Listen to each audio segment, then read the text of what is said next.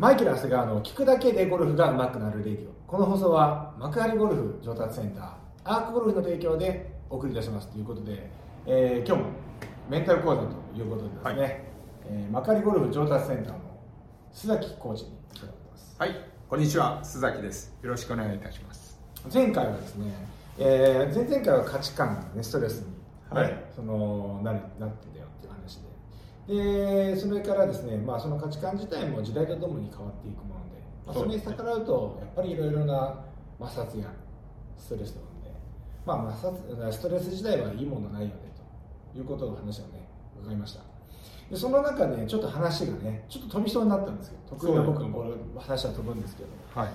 まあ、意外とそのその意外とっていうか僕が僕らがいつもレッスンをしていてすごいまあ悩みというかねはあ。の本当にあのもったいないなって思う時があってはい。まあそれをちょっとこう佐々木さんに相談したいなと思ってるんですよ、ありがとうございまうん、でやっぱそのレッスンフィーいただいてるんですね。す。そうですね。ね、ですからしっかりお返ししなきゃしなきゃいけないと。そういう価値観を持ってるわけなんですけども、そういう価値観を持ってるわけなんですけど、ただねなんかそうなるとなんかすごいせっかく良くなったのに生徒さんが遠回りしてしまうみたいな話で、うん。でそれっていうのはどんなことかっていうと本当にあのスイングが良くなると、はい。ストレスが減るわけです。はスイングにおいて。うん。だから今までじゃあ例えば振った時に何かしらの負荷があった方が打ってる感があるとか、うん。なんかこうトルク感を感じた時になんかこうエネルギーが出てる感があえるみたいなのが感覚論としてあって。でもそれって結構抵抗値の話でうんそれってなんかこうマイナスかけるマイナスがただプラスになっててそのずっとマイナスのエネルギーを与え続けてないとプラスに維持できないよねっていうスイングなんで結局それって、えーサステナブルじゃないしうん。えっ、とそれこそ再現性も悪くなるはい。スイングであるなと疲れたらできなくなるとか、うんそういうことになるんで、まあ、それを僕らレッスン僕はコーチは直していくわけなんですそうですけども、ね。なくなるとうん。今度ね、うんスイング自体のストレスがなくなると今度振ってる感がなくなっちゃうわそうですねかわかんないんですけどそうでしょうね。わざわざまたそこに抵抗 なんかやったりしちゃったりするんですよでそれっていいのに、まあ、分かりやすい例で言うと、うん。まあ YouTube 見て、うんコーチこれなんだけど、うんとかうん。それは僕の僕がコーチしてて僕の動画を持ってくるパターンも同じですようん。コーチ前にこれやってましたよ、うん。私やんなくていいんでしょ私も言われます。ね。はい。そう。いやいやいやいやいや花屋さんもうこれもいいんでできてるんでみたいなね、そんな言い方しかできないわけそうですよね。まあ、この辺りってどうするんですかね。この辺り。ななんて言ったらいいのかなと思ってるんですけどいいんですよっていうのも、うん。なんかあ今のままでいいんですよ、うん。今いいんですから、うん。でもそう。これですねうん、この話で一発解決。あ一発解決、はい。それ僕が一発解決え僕というか僕のね僕もそうだし、はい。受けてる生徒さんも一発解解決はい。お願いします。それって私たちの思考回路っていうのは、うん。先へ進めば進むほど向上するっていうふうに普段思ってるんですよ、はい。そうじゃないですか。そうです。例えばゴルフを10年やってるより20年俺はやっていけば向上するだろうってでも現実現実問題そうなってるでしょうか。やっぱり必ず山があるんじゃないですか。山。頂山があって頂上があるんじゃないですか、はいいやだから下手すると5年前のがうまかった。一生懸命やってるけど。いやプロゴルファーの皆さんもそういうのありますよね、うん。もうもちろん、うん。やっぱりそれを普通は年齢だって言うんですけど、うん。あのこの場合年齢もあるあるでしょう、うん。ねまあ、もちろん体力的なものもありますし、うん。本当は年齢的なことっていうのは、まあ、今皆さんが影響を受けてることは影響を受けないんですけどまたそれもちょっとあの心の方から解き明かせるんでまたいずれそういうご注文があったらお話ししたいと思いますけど、今日はちょっとねそういうようなところではないのででえっ、とそうです。あのじゃあ富士山登るとしましょう。はいはい。で登りたいです。登りたいですね。はいでこれはもう一発解決というのは富士山の話を頭に描いていただければいいんで、はい。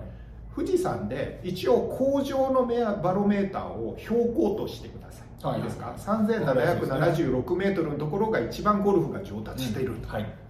そうするとあのあのマイケル長谷川がこう登っていくわけですよ、はい。ね、御殿場口でも、す須走り口でもいいですけど、うん。登り始まります、はい。はい。はい。まあそこは標高ゼロじゃないと思いますけど、まあ仮にゼロとしましょう、はい。ね、ゼロから始まって登っていく間はどんどんどんどんゴルフが上達していくってことです。そうです。ね、で先ほどの例の方も、うん。あの上達していってるうん。ね、ででそれでそれをずっと進んでたらどうなりますかっていう話です、うん。だから思考がうん。普通の方は右肩上がりって決まってるんですよ、うん。やればやるほど良くなるっていう思考回路を私たちは持ってしまってるんですけど、うん。うんあの禅の世界ではですねよく丸を書くんです。丸,、うん丸。だからだから禅の和尚がね、うん。お坊さんが、はいはいねあの習いに来た人。に、はいはいはい。ね、じゃああの和尚一言お願いします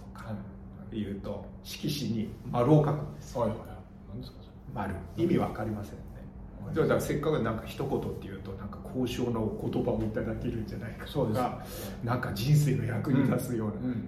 丸書かれてねブッとこう「はい」って言って渡される場合があるって言うんですよ、この丸っていうのはだから丸ってどうですか？山手線で例えば私昔あの小学生の時五反田に住んでたんですけどうん。五反田から乗ったとしましょう、はいね、どんどんどんどん進んでったらどうなりますか？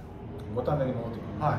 つまりそういうこと。じゃあ一番五反田から遠いのは例えば巣鴨とかあっちあっちの方ですね、うん。そこで降りたら一番五反田から離れられる、うん。この世の中のことっていうのも円を描いてるっていうことです、うん。出戻りです。一周して帰ってくるんです、はい。はああだから生まれる前もそうですね。生まれる前は存在がなくてお母さんのあのお腹から出てくる前はみんな誰も見えない。いはい。亡くなった後も消えて見えなくなっちゃうわけです、はい。はい。それはもう一周しするわけじゃないです。ああまあ無からうんだから分かってる人ははい。直線思考じゃないんです。円思考なんあです。やればやるほど元に戻っていってしまうっていうだから例えば須崎がうんマイケル長谷川に習い始めてはでこうやって上達してきますね、いはいはいはい。ね。はいそうすると360度来ちゃったら元戻っちゃう、戻っちゃう。はい、で釣りあるじゃないですか、はいはい釣りも私は昔やってたんですけど、釣りっていうのは名言がありまして、はい。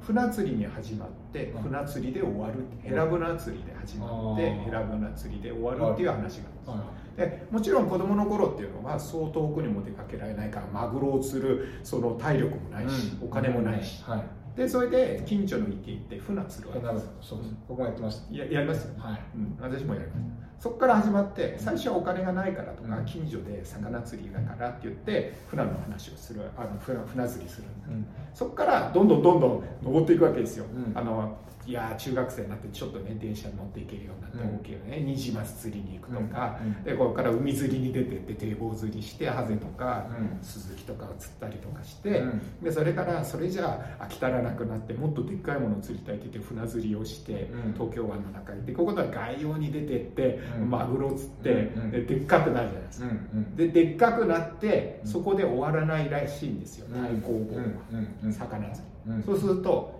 ね、マグロは大や大味になっちゃって、うん。で今度戻ってきてあの昔ちっちゃい頃にあの池で近所の池で釣ってたあのヘラブナ繊細でうん。奥深いなやっぱあそこに原点があるって言ってそこに戻るらしいです。なるほど。一周帰って戻ってくるから山手線と同じ。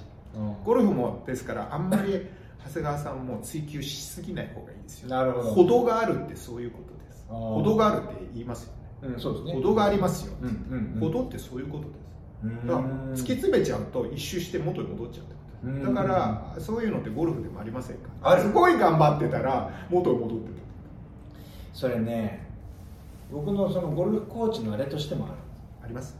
聞き何やったいですねてんだろうなと思うんですけあど面白いですね。山手線です、ほど丸ですね本当に。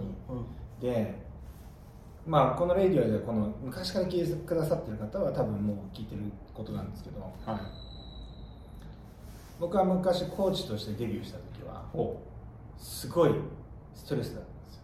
あそうなんですか？当時いたの小関さんっていう人が。はいはいはい。小関さんはものすごい発想力がなんかこう、うんどっちかっていうとなんかこうドリルをとにかくいっぱい開発はいして、そうでしたね。生徒さんにいろんな、ね、ロジカルにこうやる。僕はどっちかっていうとうん。感覚派。あそうですね。感覚派。うん。でですごいこうロジカルに話せる。ロジカルに話せる小関コーチとほ感覚派でなんか合宿で行ったんですよ。合宿その僕と僕の生徒さんと、うえ。僕の生徒さん一人だったうん。で向こういっぱいいるんですうん。ね、ええいや面白い数の、ね、家にもあって、いや ーうんいろいろ個性校個性校長のいいこといっぱい生徒さんたちが夜のね懇親会に言うわけですよ。ほで僕はあれじゃないですか、うん。なんかこう酔った時に、うん。いやこの長谷川さん一人たった一人の先生が、長谷川さんは感覚派なんですからなんかなんなんか僕のこと肯定してくれたんですよ。うはい。やでも俺の中ではうん。一生懸命、ん。こまあ戸籍さんになりたかったから、うん。ロジカルに話してたんですけど、めちゃくちゃまだ感覚派って言われて、うん。まずハッとしたんですよねその時。にあそうですあでもめちゃくちゃ感覚派なんだな感覚。でもっと裏を返すとうん。人によっては冗談で長谷川さんあんまり教えてくれないからなっていうわけですよ。へ教えてくれないか。ら自分なりにはめちゃくちゃ教えて教えてるというか、うん。なんかこういろんなこうあえいろんなアドバイスをしてるつもりなんですよ。あ全くしてないわけじゃないしてないわけじゃない。黙ってやってない、うん。黙ってやってないわけ。で自分なりにはいろいろこうあじゃあ例えば佐々木さんっていう人がいたらね、うん。そういう人が良くなるためにうん。こうだこうだってやっていくんですけど、うん。ふとねその時になんかお笑い芸人みたいな生徒さんがいてほ本当にそういう人ううんうんなんかそのコンペかなんかの時にコメントしてもらったら「お長谷川さん教えてくれないんで」って言って営業妨害じゃないですか。そう。営業全くです。全くそうです。ねでこっちは小関コーチはそうやっていろいろやってもうもうだんだんコンプレックスになってきちゃって、うん。それでなんかいろんな機材を置いてうん。まあそれこそ理論武装して、うん。めちゃめちゃ勉強してはい。とかなんかあの今までそうなんですよ。今思えば自分も感覚論でゴルフやってきたんでうん。その感覚を伝えるとかうん。例えば誰かが言ってた感覚を伝えるとかまあいろんな、まあ、人には恵まれてたじゃないですか、はい。その経験を話してる。まあ確かにそんなレベルだったなとか思うんですけどうん。そこからいろんな武装をいろいろしてってほシミュレーターとか、ううん。そレーダーだとか、はい。もう駆使しながらうん。全部やって、うん。これは多分力の時代だと思うんです僕の中でまさにまさに。力の時代素晴らしい理解力ですね。うん。力の時代だとす思ってごいです。でこれを突き詰めていくわけですよ。はい。さっきもねこれ前前回のメンタル講座でも言ったように、うんそこの物理の部分だけはあれだよねって、まあ、学びながらそう思ってて。ででも上手くならないんですよ。うん。なんか逆に言うと前の方が上手くなってたんじゃないかな生徒さん。ほうほう。俺が感覚で教えてた時の方が。はいはと思ってて、うん。なんだかんだやってるうちになんかまた今また感覚派に戻ってきてるんじゃないかな、いうんあそうなんですか。今今今はまたそこのとこに来てるんです。よ、うんうんうんうん。だから、うん。さっきの丸の話で言そううとそあれだけ自分が感覚派って言われて嫌だって、うん。なんか改善したいと思ってやってきたんだけどう、ん。20年やってますよこの時代、うん。あそうですねもう25年ぐらいやってますこのレッスンコーチがこう、ね、ゴルフをゴルフをこうお伝えするっていう仕事はもう25年ぐらいやってるんですけどなんかまた元に戻ってきたなっていう感覚はうんうん。最近あるんです、そうですそうです。うん。でただ、うん。そのおそらくですよ。私もその私私はこう自分なりに解釈しているものをお伝えしてるんで本当かどうかはあの禅のお坊さんに聞いていただきたいんですけどまず大事なのは一周するっていう平面的な見方が大事なんです。ですからうんアクセルを吹かし込んでよくあるじゃないですか。すごい頑張ったら元に戻ってたみたいな。全然前進してないみたいな、うんよくあると思うんですよねゴルフでも、うんありますね、うん、すっごい一生懸命やってるのに、うんまあ、そういう方の方が多いかな。自分自分も。そうですねそうですね。うん。それも同じ話で。うん。ぐるぐるぐるぐる山手線のところをぐるぐる回ってるだけでうん。乗った駅に一周して帰ってきてるみたいな感じが進歩がないと受け取れるところうん。ただし、うんそう簡単に物事はじゃあ一周するからじゃあ、ね、途中の半分回ったところの駅で降りればいいかって言ったらそんなに単純なものでは人間の世界はなくてそうなりたくないです、うん嫌でしょ嫌で一周そしたらもう努力に言えないもん、うん努半周でいいもうそうそう半周まで来たんでもうやめてくださいとかもうねいやまだ100切ったばっかりだし、うんって思うわけですそうです、うん、思いますね、思いますね、でえっと大事なことはこれメンタル講座ですから、はい。やっぱり心が現実を作るという話が前も出てきたと思うんですけど、うん。現実が心を作るわけじゃないんです。初めに心ありきなんです、うん。例えばどこどこの学校に入ろうっていうのもうん。入ろうと思ってから入るわけであって、うん。入ってから入ろうと思うことはないんです、うん、確かにそうなんですよね。で私もあの銀行員やりましたけどうんやっぱりどこの銀行に入るかとかここに入ろうと思って入るし、うん。うん。えー例えばじゃあ事例を受けてもそれを拒否することもできるわけですね、うん。でも受けようと思ってうん。新認知に行くわけじゃないですか、んほとんど拒否できないと思いますけど、だけどでもそうじゃないですか。拒否できないと思ってるから拒否しないで、うん。拒否しないという現実確かに。が出てだから思いがしようと思ってたらします思いが先。だってゴルフの仕事しようと思われて今してないですか？気が付いてたら知らないけどこうなってたんじゃないですよね。まあまあそうですね。そうですね。う。ん。うんでなので常に覚えておいていただきたいのは心が先っていうことなんですよ。うん。でもそこに戻ってくるんですね。心が先、うん。そう。心が先。心が先。っていうことはですよ、ね。まずじゃあ自分はねじゃあ今あの円の話あの禅のお坊さんが書く丸の話って結局一周してくるから、うんそのじゃあ意味ねえじゃないかって、うん意味ない。心が先ですよ。うん。ね、あの禅のお坊さんたちはそういう平面的な話をしているんではないと思います。違うかもしれませんよ。これは須崎の勝手な解釈あです。いいですね。でも禅のお坊さんはどちらかというと平面的な解釈ですよっていうようなあのことよりも立体的だと思います。そのだから円を描いてきたのは立体的なんです。うん。うん例えばバネってあるでしょ。バネはい。バネあります、はい想像できますか皆さん、はいバネね。こうビヨヨヨンってやつ、はね、あれ真横からちゃんと真横に置いたら円に見えませんか？このズレがないように。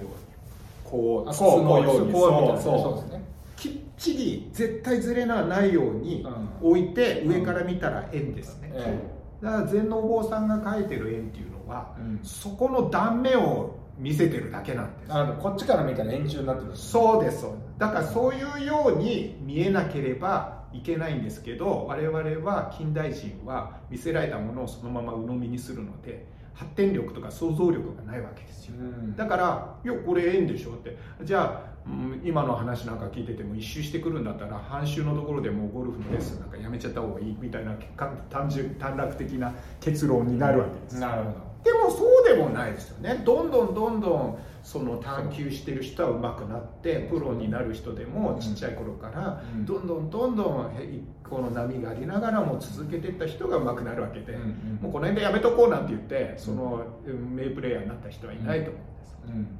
じゃあそれはどういうことなのかというとその縁っていうのはそういう見方をした時に縁で、うん。ね、だけど実際はバネみたいにこうやって登ってってるわけですよ。須崎さんうん。もう須崎さんの話聞いたからなんかすごいどうやっていうわけじゃないですけど。はいどうやってやってくだですよね。僕はゴルフをですね螺旋階段を登るような感じで上手くなっていくんですよって言ってます。やっぱ皆さん。あ拍手がすごい聞こえますね。え皆さん聞いてるねみんな右肩か右肩上がりのこういうのをイメージしたわけですよ。そうですね。そう考えると。でも自分それは自分の体感的にあって、あ素晴らしい、うん、そのゴルフのもそうだし、はい。えーっとまあその僕の場合はねこういう商売やってるっていうのもそうだし、まあ、いろんなことやってるわけですよ。そうですね。何やっても、うん。結局ななんかスランプっぽく思っても、うん。なんだかんだちょっとずつ曲がってて、うんで同じことを繰り返してる中で、次まあ、そういえば3年前から比べたら、まあ、こうってるよねみたいな話そう素晴らしい、皆さん褒めてますありがとうございます、はい、まさにその通り。そういう見方がうん。できることが大事だっていうことです。だから禅のお坊さんにえ丸を書いて出されても平面的に見ちゃうと何のことかわからない。あじゃあそんな頑張らない方がいいのかそう。そうやりすぎは良くないとか言って。だけど心がさっきもう一回戻りますよ。自分の心が大事であって、ね、自分の心が全てを決めるんです。だからこれを平面的に俺は見たいと思ったら俺に優先権があるのでこれは平面にしかならないんです。そうするとぐるぐる山手線を回ることになっていし進歩がない、ないそうですね、うん。そうすると堂々巡りと言います、ロード巡りロード巡りですね、で山手線に乗るねそれ山手線ってあの言ってみれば上から俯瞰したら上から見たら山手線を平面じゃないですか、で禅のお坊さんから渡されたその円のうん。これだよって言って「はい、えーお坊さん一言お願いします」って色紙に円書かれたらそうやって、うん。えー見て済ましてしまってはいけないよということで立体的に見なきゃいけない。うん。だからバネ、まあそうするとぐるぐるぐるぐるも回ってって今度あのちょっと見る断面変えたら、うん。この円柱みたいになってるわけですか、うんそうですね。それが進歩っていうなるほどですね。うん。だから一見いやーもうよくあるじゃないですか。私も仕事しててもそうだった銀行員の仕事もそうだったしこのゴルフもそうだったんですけど。いや俺は進歩してねもう同じとこぐるぐるぐるぐる回ってるような気がするとかあるじゃないですか、進歩して、ね、で心が決めるんで、はい進歩してねえ俺と思ったら平面的なとこぐるぐる回るんでずーっと20日ネズミがぐるぐる回ってるのと同じ。でそれを願いが叶うというんです。うだって自分が思ってる通りじゃあまあ確かに。それも願いが叶ってますね。願い叶ってるで全てはですから皆さんにメンタル講座でまあいろいろなことをお伝えしたいですけど、うん。願いは叶ってるんです。うん。皆さんの欲しいかあの結果じゃないにしても、うん。心がご自分が設定してる通りに叶ってて常に前話したかもしれませんけど宇宙は、ね、君これでいいの？いいの？っていうように聞いてきてくれる優しい存在なんですよ。ただこっちがあのそういう仕組み知らないと、どうんうん。なんだよ。自分でこれが欲しいって例えばですよ。うん。自分でみかんがあのじゃあオレンジジュースが欲しいって言って頼んでるのに、うんアップルジュースが出てきてなんだよ俺こんなの欲しくなかったよみたいなことをやってるわけうんうんだからアップルジュースが欲しくなななきゃあの欲しかあのあごめんなさい。あこのまずねあのオレンジジュースが欲しいって言いますよ。ね、はい。でもそれっていうのはお店の人はあの、ね、変換して、この、えーこう出してくるわけじゃなくて、はい。その通り出してくるわけですよ、はい。オレンジジュース。ね。はい。だけど俺こんなもん欲しくなかったって言ってるのが多くの人のことなんですだから本当はなってる現実っていうのは自分がそういう思いを出してる。あそうですね。そうですね。そういう思い出してる。うん。でもそこにひとひねりがあって、うん。俺俺はこんなの欲しくないっていうふうにひねられてるわけですよ、俺は欲しいのは、うん。例えばじゃあオレンジジュースちょうだいって言ってオレンジジュースが出てきてもいやこれは俺違う。俺リンゴジュースが欲しかったんだとか言って、うんいうようにやってるようなもので、うん。ちゃんと注文通りけ結果が現れてるっていうのがそのものなわけです、うん。だから例えばですよ今何の話からこういうに来てるかというと、元に戻ると、うん。その自分が平面と見るか立体と見るかは、うん。その人の自由意志なんです。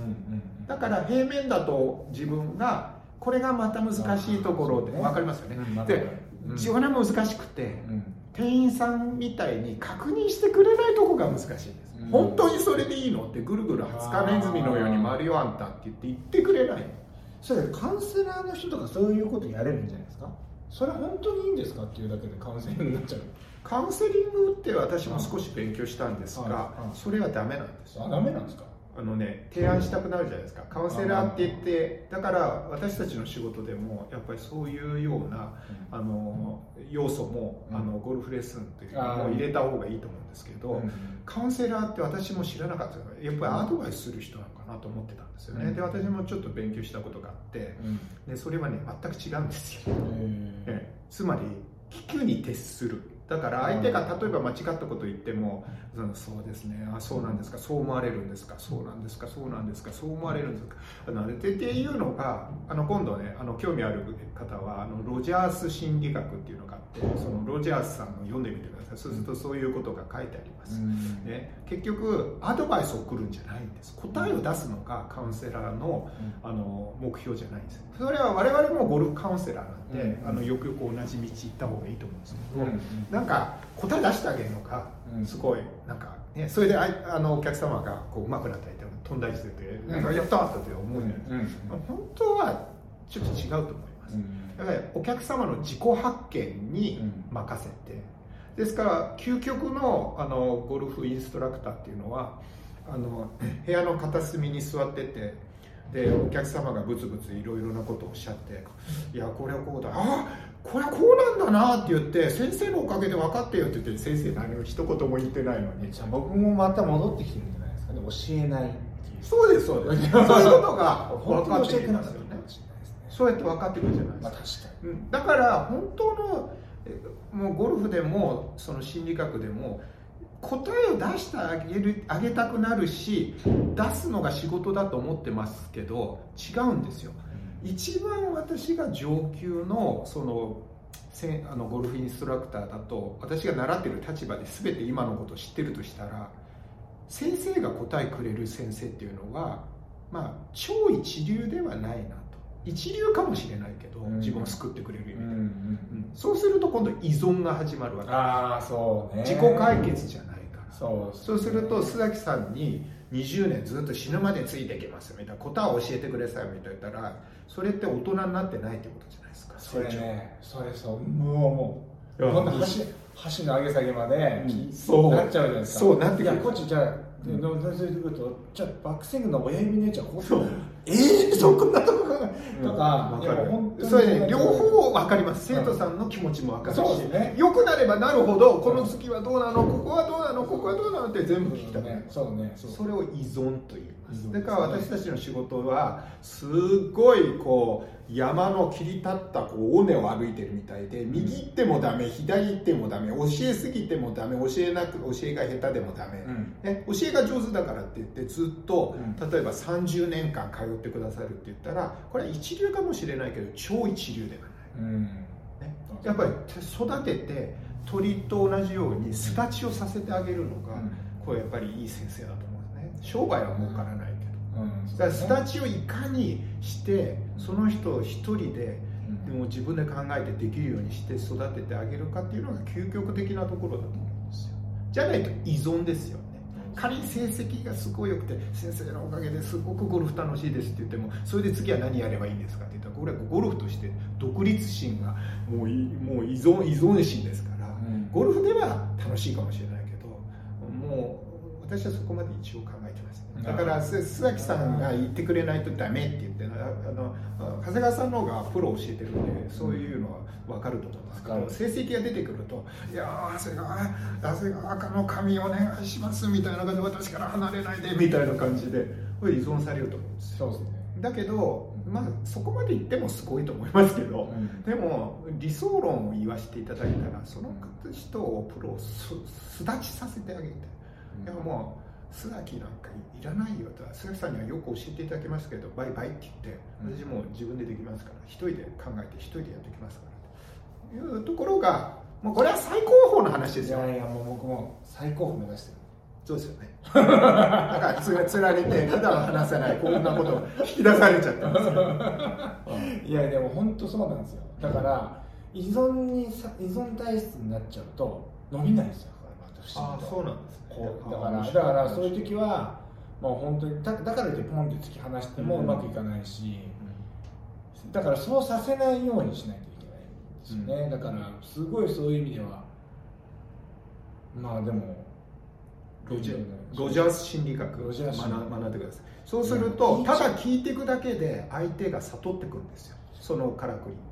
なんかでだから本当はあのなんかレッスンの世界って私も入った時に私もどっちかというと公爵派なんであの説明派なんでどんどん説明してリズムしていこう皆さん分かってますね。そうですね。わ 笑われてるよでもね本当に超一流の先生っていうのは多分そのねこういうスタジオのあの片隅に静かに座っててこうね何を生徒さんがどういう仕草で何しか観察する、うん。そこの時に違ってることをするとすぐ手出したくなるじゃないですか、そうですねだけどそれも違うことも分かった上で子育てと同じです。うん子供がちょっと違うことしたからってそれは違うよそれは違うよって間違ったことを親はこうゆとりを持ってこうにっこりしながらあ間違ってるなみたいな。いつになったら自分で気が付くかな？みたいな。でそれで気が付いてパパ分かったみたいなこんなこと発見したみたいなことが子供の喜びだしそういうことで発見したものは自分のものになるんです。よ、こっちから伝えて言いなりになってやってるやつがその自分のものでは本当は本当は偽物なんです。よどんなに成績が上がってスイングが良くなってボール打ちが上手くなったとしても、まあそれでもいいですよっていう方もすごく多いと思います。けど、うん。だけどうん。やっぱりねそこをせっかくゴルフに入っていただいたら深い世界なんでこれも含めてゴルフの世界ですから、だからやっぱりそういうところ特に上級者とかプロの方はやっぱりそういうところまでまあねマイケルに教わるにしても、うん。ね、途中は松葉怪我してたら松葉杖は必要じゃないですか。だけどいつまでも歩けるようになったからって松葉杖とか補助輪つけて自転車乗ってたらうん。楽しくないですよね、うん自分の足で歩かないと。だからコーチとしてはやっぱりそこまでの絵を描いて土地はいいですよ。松葉杖として我々がそのね独り立ちできるまで巣立ちできるまでそう言っているのはいいけど依存関係はやっぱりこの職業としては、まあ2番事前ですね。最高ではないと最高だよそうですね、いやーまあ本当にいられます。はい、ということであのね、そういうことが、まあ、話が、ね、いろいろで脱線してきましたけど、いつものように、うん。ね、結局だからお坊さんから渡された円をどのように自分がうん。見るかということで、うん。ほとんどの人はうん。決まってうん。円を描かれたらうん。丸だとうん。平面的に色紙を見るわけですよ、だけどそれを立体的に見れるようになるとうん。ゴルフも上手になりますうんあとはコーチからもらってるアドバイスも立体的に聞こえるようになってくるので、うん。だから教える側の私たちもうんぜひ平面ではなくてこのバネのように立体的にこうやって横から縦から斜めから見て、うん。そうやってバネでぐるぐる平面だとぐるぐる山手線ですね。同じとこぐるぐる回って進歩がない。うん。だけどこれが螺旋になってバネになってればぐるぐる上から見たら同じとこ回ってますけど高さが出てきます、うん。それが進歩だそれでさっきの詩は富士山からだいぶ達成しましたけど。さあ富士山上まで登ってうん。じゃあさらに前進したらどうなりますか？標高が今、えー価値の高い低いの話をしてました、うん。あのうん。ゴルフだったら上手になった、うん。下手な、うん。じゃあ3776メートルまでうん。